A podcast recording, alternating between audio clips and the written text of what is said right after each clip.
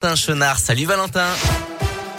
Bonsoir Adrien, bonsoir à tous. À la une de l'actualité, ils ont été retrouvés. Yvon Exbraya, disparu depuis le 17 novembre dernier, et son épouse Jennifer, aussi disparue depuis le 23 novembre, ont été retrouvés ce matin par les gendarmes, tous les deux sains et saufs. Ils étaient sur la commune de Vernol, dans le Cantal, à quelques kilomètres de leur domicile. Une autre enquête va maintenant débuter euh, pour éclaircir les circonstances de cette disparition, tout en sachant que leur fille de 13 ans avait été retrouvée seule chez elle au moment de leur disparition. Le maire de Saint-Etienne, Gaël Perdriau, était sur France Info ce matin. Démis de ses fonctions de vice-président des Républicains il y a quelques jours, il a annoncé qu'il ne votera pas pour Valérie Pécresse si elle fait sienne les idées d'Éric Ciotti.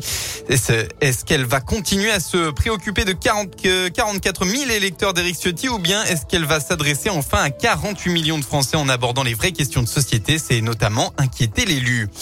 On reste dans la Loire. Cette nuit, vers 2 heures du matin, les forces de l'ordre se sont rendues place du peuple à Saint-Étienne après qu'un jeune majeur venait d'être la cible d'un vol sous la menace d'un couteau.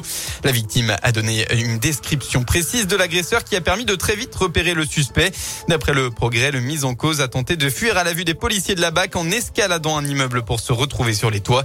Le mineur âgé de 15 ans a finalement été maîtrisé et interpellé. Qui sera la prochaine Miss France? 29 candidates espèrent être couronnées et succéder ainsi à Amandine Petit ce soir. Et bien parmi elles, Jérôme Prick, Miss Auvergne et Charlotte Fort, Miss Rhône-Alpes. Ce sera sur TF1 à 21h05. Dans le reste de l'actualité, l'ex-champion olympique de natation Yannick Agnel, accusé de viol et agression sexuelle sur mineur, a été déféré cet après-midi euh, devant un juge d'instruction à Mulhouse à l'issue de 48 heures de garde à vue.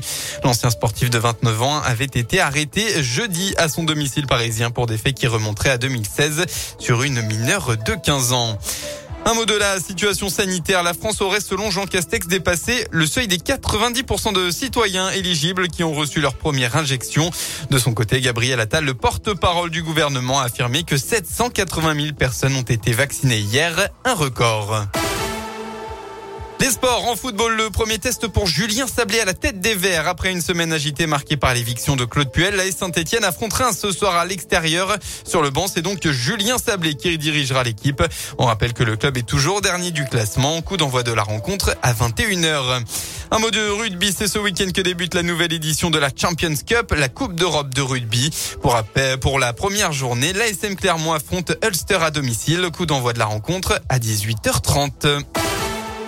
La météo pour votre dimanche, eh bien, on retrouvera un temps plus nuageux qu'aujourd'hui dans la région. Demain, le soleil sera moins présent. Attention, ce sera aussi le retour de la brume en fin de soirée. Côté Mercure, eh bien, vous aurez au maximum de votre journée entre 4 et 6 degrés.